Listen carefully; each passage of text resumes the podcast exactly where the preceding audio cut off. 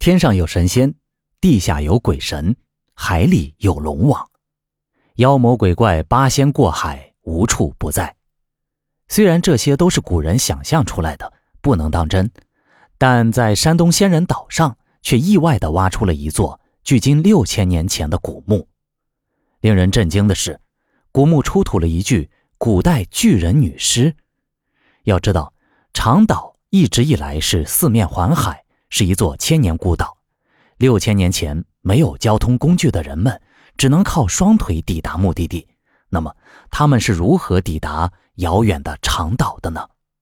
难道六千年前的长岛上真的有神仙居住吗？我们知道神仙能腾云驾雾，飞到长岛上只是一眨眼的功夫。那这墓中的女尸会是谁呢？难不成这是仙女留在人间的肉身？接下来带你一一揭晓。故事还得从三十年前说起。那时，在山东长岛出土了一座古墓，墓穴中有大量散落的骨头。开始大家都以为这是动物的残骸，就没有在意。于是专家带了一小部分回去检测，发现这骨头并非动物尸骨，而是人类的骸骨。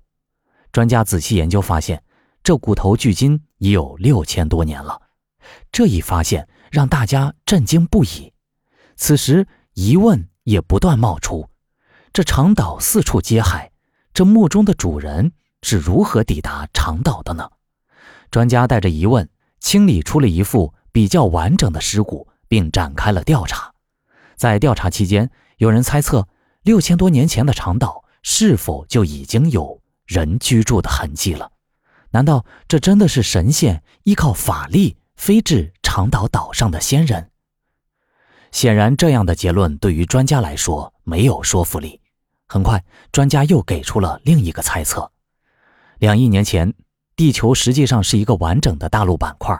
由于板块运动，在六千五百万年前，大陆开始产生了裂痕，这就是著名的大陆漂移学说，由二十世纪初的魏格纳创建的。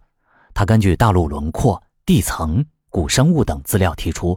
当时南方有几个大陆，非洲、南美、澳大利亚、南极大陆和印度大陆都是一个整体，称为冈瓦纳大陆。考古团队将墓中的骨头全部清理完毕，准备拿回实验室做精细研究。这些骨头全部清理完毕后，经过头骨和盆骨的检测，专家确定这是一具女子的尸骨，年龄大约在二十五岁左右，其中。还有一项惊人的发现，考古人员检测出这名女性尸骨上有一处不符合常理的地方。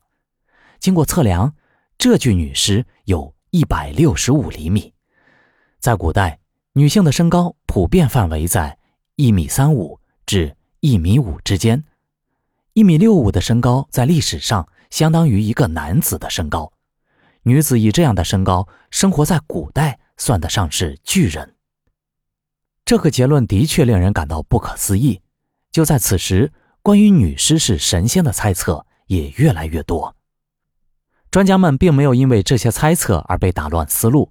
为了揭开谜底，考古人员找到了中科院研究人类学的专家。刚好，中国科学院人类学专家金峰此时正在从事身高的相关研究。他认为，人的身高是随着纬度的递减而减少的。而中国山东处于低纬度地区，这女尸怎么就高于同纬度的平均身高呢？当金教授听说这个长岛上的女士身高有一米六五，非常震惊。专家推测，长岛人今天普遍的身高，会不会就是受到这个女士的遗传呢？